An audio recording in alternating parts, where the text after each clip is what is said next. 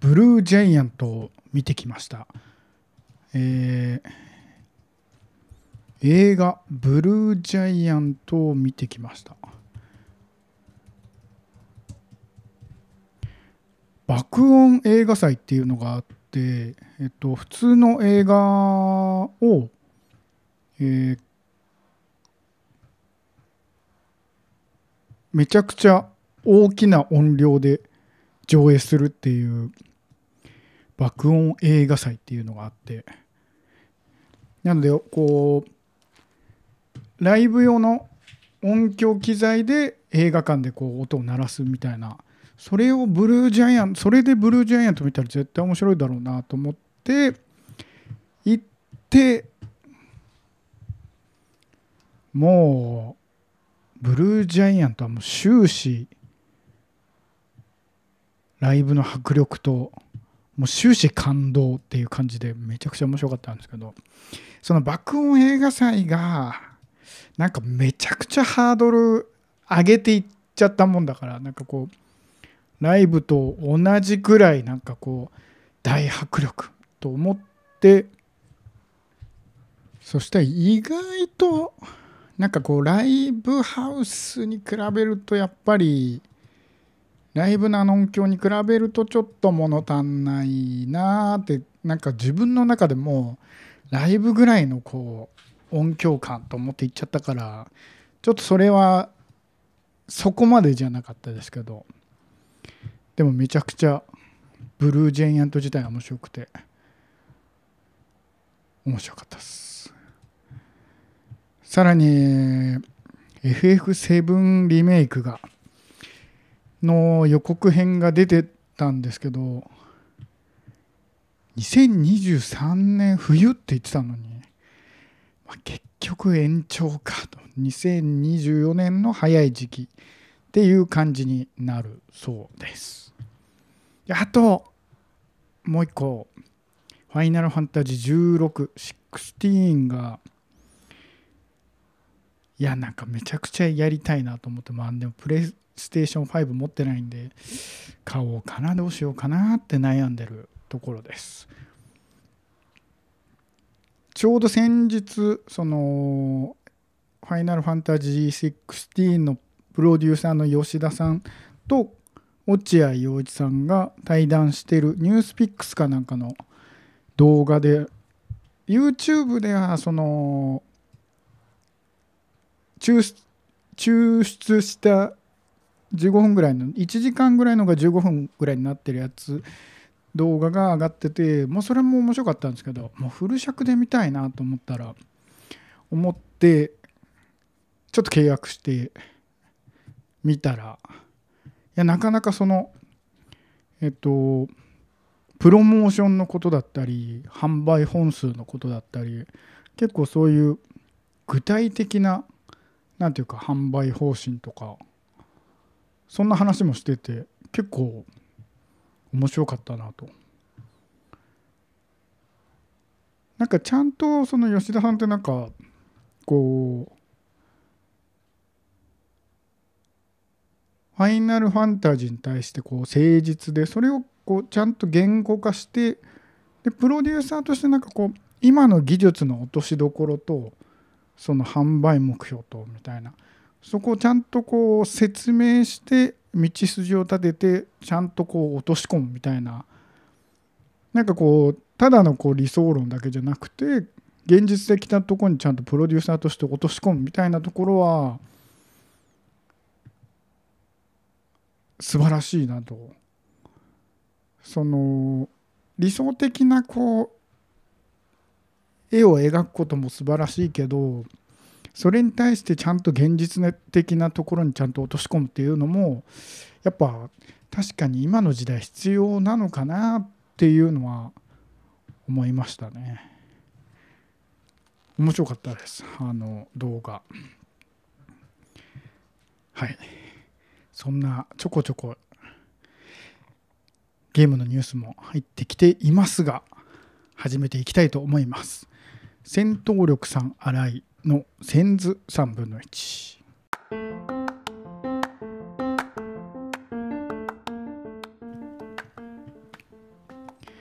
改めましてどうも戦闘力さん新井です。この番組では先図3分の1くらいほんの少し体と心が回復するようなどうでもいい最近のミニ情報と少し語りたいゲームの話をしています。さて21 1回目の今回メニューですが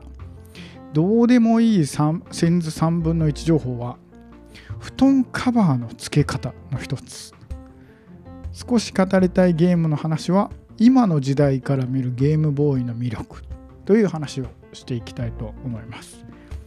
それでは最初のコーナー先図3分の1情報。布団カバーの付け方。まあ、全然ゲームでも何でもないしどうでもいい話なんですけど。なんかこう布団カバーってこう昔こう、まあ、掛け布団とかこう掛け布団のこう外側にこうカバーつけるみたいな。あれこうファスナー開けてでこう奥の方にこう4つ4つ隅にこう隅にこう紐が出ててそれを中のこの布団とこう結んでみたいな。でこう布団その何ていうかカバーに潜り込んで4つ端くっつけてこう締めるみたいないやこれでこ結構そのクロスしちゃってあなんだ逆かいみたいな結構あると思うんですけどいやこれってなんかどうにかなんないのかなと思っていや思ってたんですけどこれがなんかもうたまたま YouTube かなんかで見てあそうなんだと思って布団カバーを裏返しにした状態でで裏その布団カバーを裏返した状態でで普通にこの何ていうか布団の上にそのカバーを置いてで四つ角をこう結んでみたいな。だからその布団カバーの中に潜り込んだりしなくて裏返した状態でただ上にこうかぶせた状態で四つ隅をこう結んででグッてこうひっくり返すっていうか裏返すみたいな。そしたらわざわざ潜り込まなくていいみたいな。こんこんな楽な方法あったんだと思って。これ今まで人生来たな来た中でこれ誰も教えてくれなかったなと思って。あそうなんだと思って。結構なんかすげえ単純なことだし。けどなんかすげえ楽楽というかこれなんで誰も教えてくれなかったんだろうって思った話でした えー、はいという先図3分の1情報は、えー、布団カバー裏返してつけると楽というどうでもいいお話でした。はい。では続いて今回語りたいゲームの話に行きたいと思います。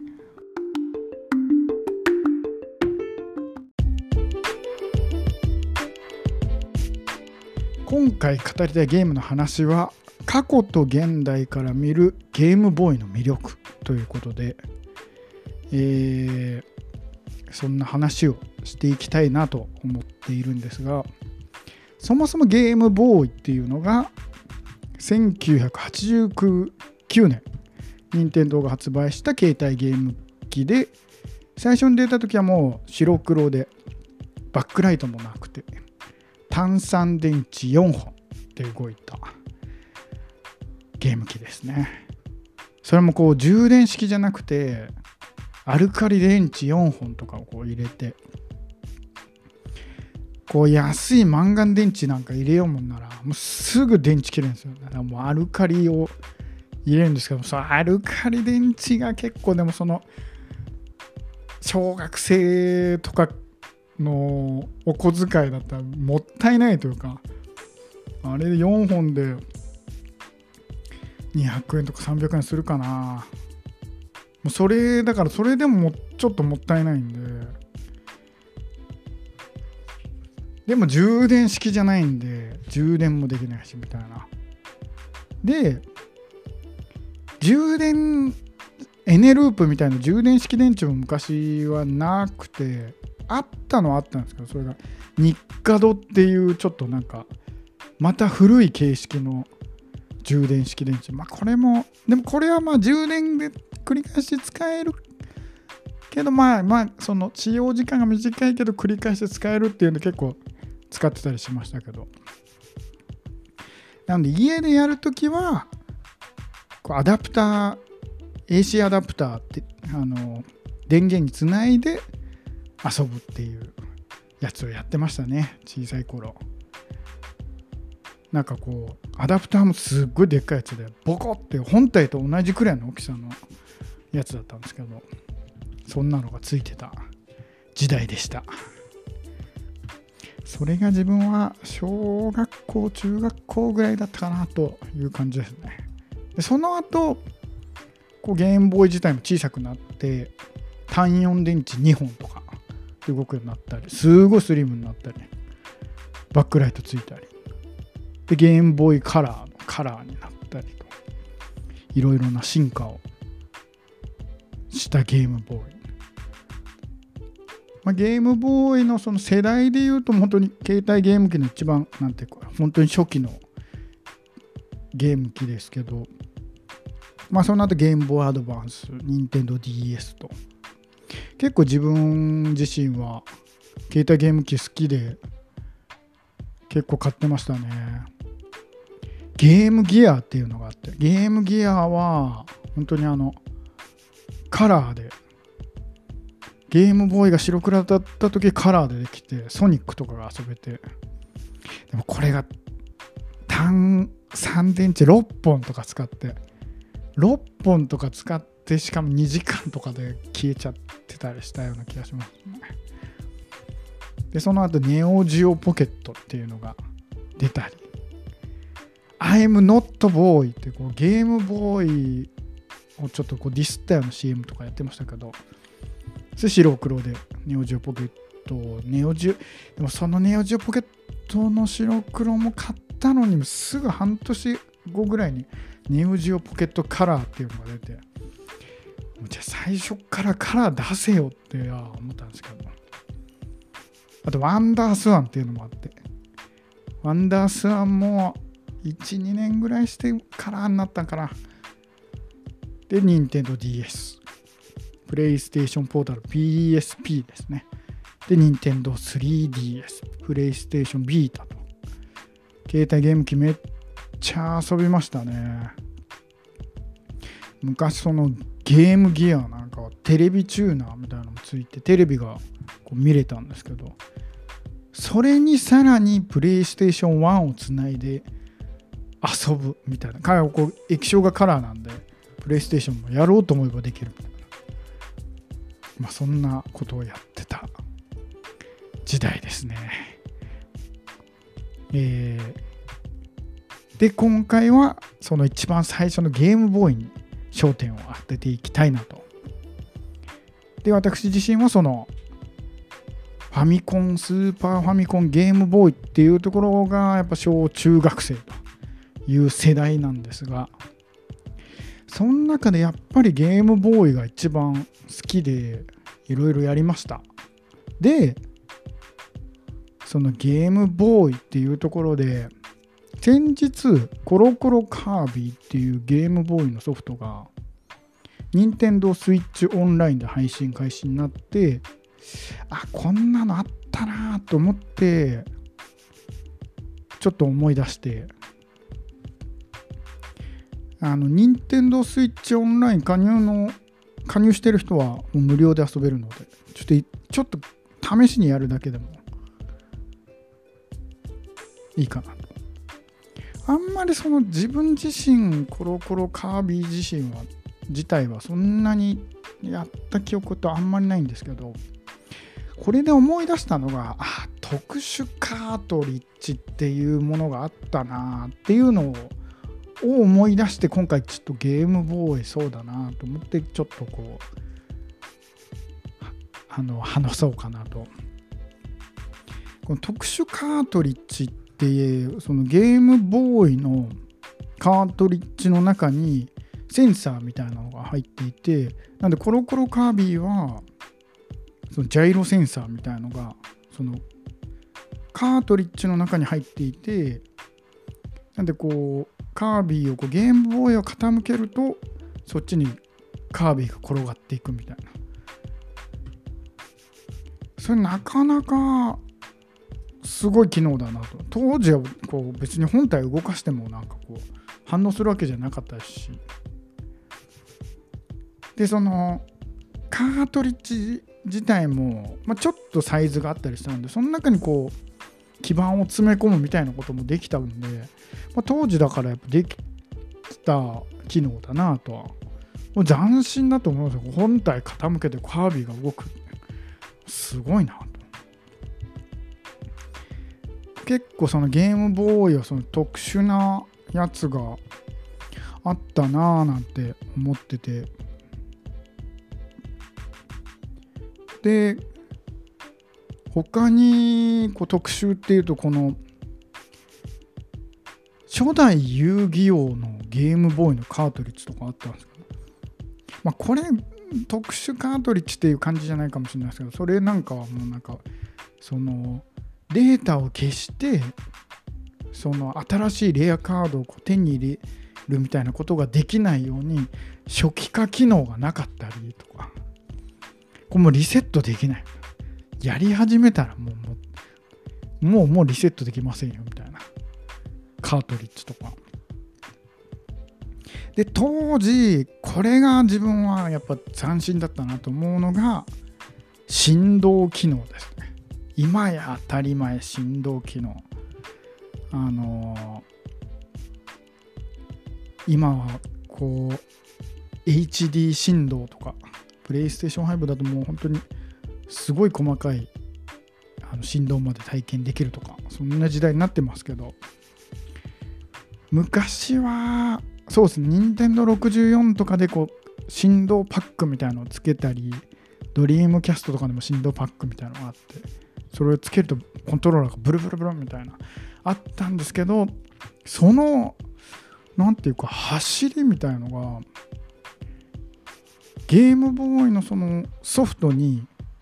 モーターみたいなのが入っててでそのポケモンピンボールっていうのがあってこれがめちゃくちゃ面白くて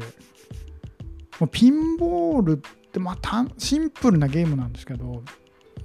でもそれでピンボールをやりながらポケモンを集めていく。でその振動でこのピンボールのボールがこう跳ね返ったりするとこう振動がブルブルブルっていうこう壁に当たったりするとこう振動が来てでさらにそのあのピンボールなんで思ったところにボールがいかなかったり。それをこう何度もこう頑張って落ちないようにしてあのポケモンを集めていくっていう。これなかなか面白かったです。そんなのもありましたね。なんでその振動はもう本当にポケモンピンボールは本当になんか本当に初期の初期だった気がしますね。ゲームで振動が振動できるみたいな感動でしたね結構。あとポケットカメラっていうのがあって、まあ、もうデジカメなんかもう全然普及してない時にこうゲームボーイにカメラが搭載してあってそれでこう写真が撮れる写真が撮れるっつったって白黒なんですけど白黒でこう画素数もすごい荒い感じなんですけど、まあ、その写真を取り込んでそれをこうゲームのキャラクターの顔にはめ込んであのー、その写真を撮った人の顔でこうゲームが遊べるとかこうカメラ独特のこうゲームもできたりまあ、そもそもその写真が撮れるっていうのも画期的でしたし。でそのポケットカメラなんかはこう音楽ソフトみたいなのも中に入っててだからこうちょっとしたシーケンサーみたいな音楽制作ソフトがゲームボーイの中に入っててゲームボーイで音楽も作れてみたいな。でさらにその撮った写真とかをプリントできるプリンターみたいなのもあって。もうなんていうかポケットの中にその本当に今やスマホがあるけれどもこうスマホみたいなことができる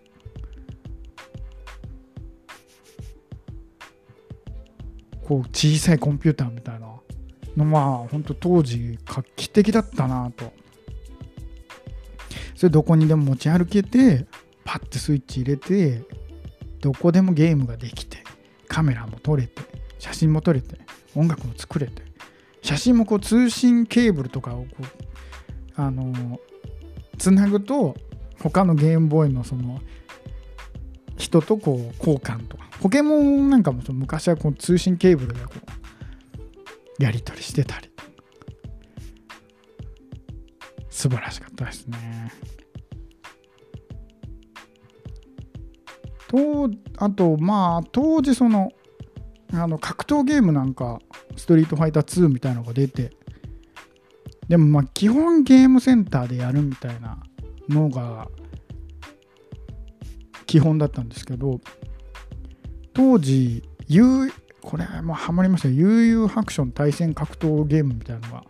ゲームボーイであって携帯ゲーム機で格闘ゲームができる。でケーブルつなげば対戦もできる。で振動やジャイロなんかがこう搭載されていると。いや本当になんかこう斬新なこう画期的な機能が入っていたゲーム機だなと思いますね。当時のことを思い出すと。なんで結構なんかこうあまあそうっすね。で昔はこうあとはなんかこう外で映像見たいとかそんなことが結構思ってたんで自分自身はなんかこうガラケーとかにこう圧縮したファイルでこう映像入れてテレビで録画した映像とかをあのガラケーに入れたりとか PSP プレイステーションポータブルに入れたりとかそんなことしてましたけど。まあ今もスマホで全部写真も撮れて映像が見れてまあゲームもそれでできるみたいな時代になってまあまあ本当に理想的な昔のその何て言うかあの荒削りな初期のあこんなことができるんだっていう時からしたらもう進んだ環境にあこうなったらいいのになが本当に現実化今してるなとは思いましたね。でまあ実際このあのー、もう今やスマホで何でもできるみたいな時代になってでじゃあ今この時代にゲームボーイってどうなのよっていうなんか当時のその技術が足りなくてなんかこうできなくて無理くり作ってたゲームっていうのは今やるとまあ確かにちょっと微妙かなとは思ったりします。だからさっきの悠々白書の格闘ゲームなんかは、まあ、当時はすごい面白かったですけど今やスイ任天堂スイッチでスマブ最新のスマブラがもう携帯ゲーム機でちょこっと持ってってできるんだ。もうそれだったらもうスマブラやった方が全然いいじゃんって。ってなるとは思いますよね。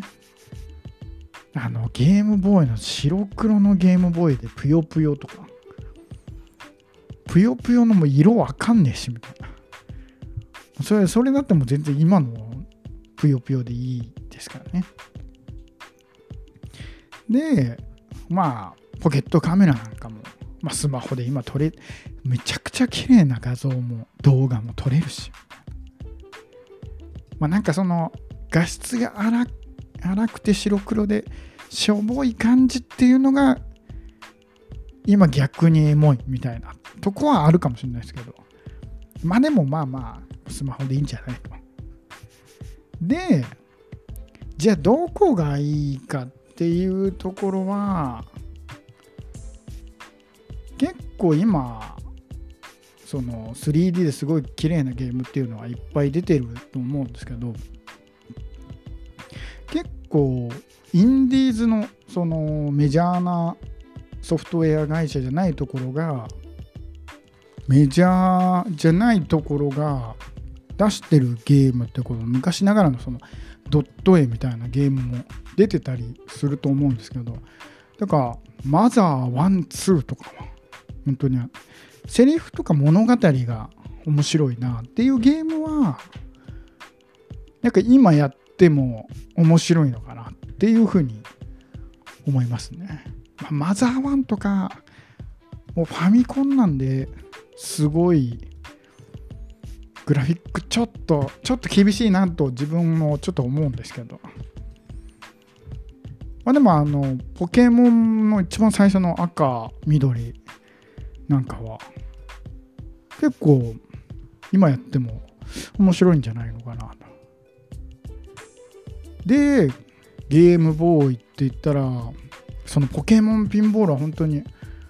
あのポケモンをこうピンボールで集めていくんですが本当に単純なゲームだからこそやっぱすごい面白いと思って。こういうのはやっぱりいいんじゃないのかなと思いますよねなんか。単純なゲーム。単純だからこそこう面白いみたいな。最近で言うとめっちゃハマったのがペルソナ5ロイヤルの、まあ、任天堂スイッチ版をちょっと前にやっててそれの中におまけ要素でキャラクターたちと大富豪が遊べるっていうあのトランプの大富豪ゲームがあのこう仲間内であの対戦できるっていうゲームがあるんですけどそれがめちゃくちゃ面白くてもうめちゃくちゃなんかハマっちゃってもう朝方まで大富豪やっちゃって何やってんだろうと思って本編でそのペルソナ進めないでストーリー進めないでずっと大富豪やってるみたいな。もうその大富豪の感じがもうもうこれもうあもうダメだなと思ってもうなんかこう止まんなくて面白すぎてなんかもう次のゲーム次のゲームってもうのめり込んじゃってな、まあ、だからやっぱりこのシンプルでこうルールが面白いというかっていうのはやっぱ面白いんだなと思って今やっても大富豪めちゃくちゃハマりましたね。でそれゲームボーイじゃないですけどペルソナは。ゲームボーイで言うとカードヒーローというゲームがあってこれが当時めちゃくちゃこうなんていうかファミ通とかでファミ通っていうこうゲーム雑誌でめちゃくちゃ大絶賛されて自分も当時それで読んで買ってまあ面白かったんですけどカードヒーローはこれゲームボーイでできるんですけどこれも任天堂スイッチとかスマホに移植してほしいなとかって思ってるんですけどもうめちゃくちゃそのカードのルールが面白くてそのカードゲームってなんかこう強いカードを持ってたらある程度勝てるみたいななんていうか自分自身はイメージでいてけどこのカードヒーローは結構その初期のあんまり強くないカードでもあんまり強くないっていうか強い弱いっていう概念がそんなになくてこのこうその強い攻撃をするためにはその強いあなんていうかそのえっ、ー、とその分行動に制限があるみたいな。だから強いキャラクターはあんまり動けないし弱いキャラクターは弱いけどいっぱい動けるみたいな。そういうこう行動制限のこうルールがしっかりしていてなんで弱いキャラクターをどう使うか強いキャラクターをどう使うかっていうのがすごいミソというか。これは面白くてそうぜひリメイクしてこれも Nintendo Switch オンラインで配信してほしいなとは思ってるんですけどカードヒーローで今できるのがゼルダの伝説夢を見る島と。これはそのまあ、Tears of the Kingdom とかあのブレス・オブ・ザ・ワールドみたいなオープンワールドなんかとは全然違うんですけど。でもこのあのパズル的にこういろいろな装備を使って本当にパズルここをこうやったこうやってこうやってああこれでこれがクリアできるんだみたいなっていうのは今やってもこうパズル的にやっぱ面白いなとアクションゲームとして見ると今のゼルダやった方が楽しいんですけどなんかその昔のちょっとしたこのパズルをこう解くシンプルさみたいなのは謎解きの快感みたいのは結構昔のゲームでも面白いなと。でこういろいろ考えていくと思い出補正なしで今やっても面白いかどうかっていうところにを考えるとこうやっぱセリフや物語とかこうドット絵のこの世界観があってまあまあマザーみたいな。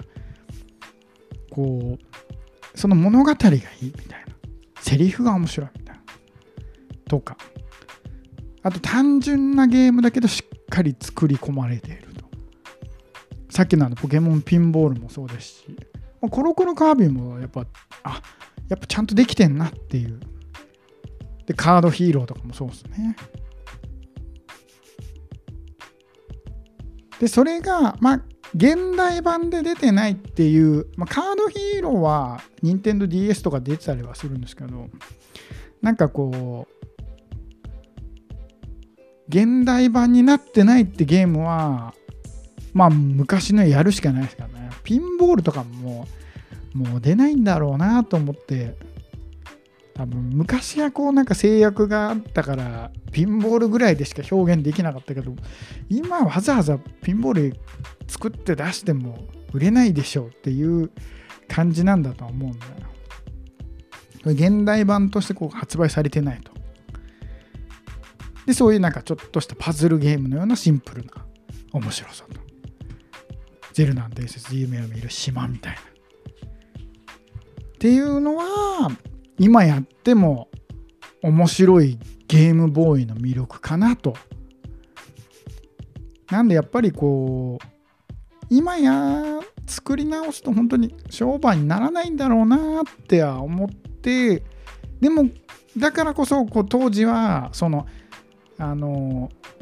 制約がある中にでこういろんなこうギミックやこうしたらこんなことが出るけどこんなことができるとかこのその制約がある中で面白いルールを作るみたいななんかこうアイディア勝負のソフトが当時はあってそれが結構今やっても面白いかなって言えるようなソフトなのかなと。それがゲームボーイの魅力かなと思っています。なので任天堂 switch オンラインのゲームボーイもしよければ当時を当時こんな感じだったんだなっていうのをちょっと感じつつあの逆に当時遊んでた人はちょっとこう懐かしみつつちょっとやってみてはいかがでしょうかということでもうちょっとなんかこうソフト増えたらいいなと思っております。はい。というわけで今回は過去と現代から見るゲームボーイの魅力というお話でした。さて、この後エンディングとなります。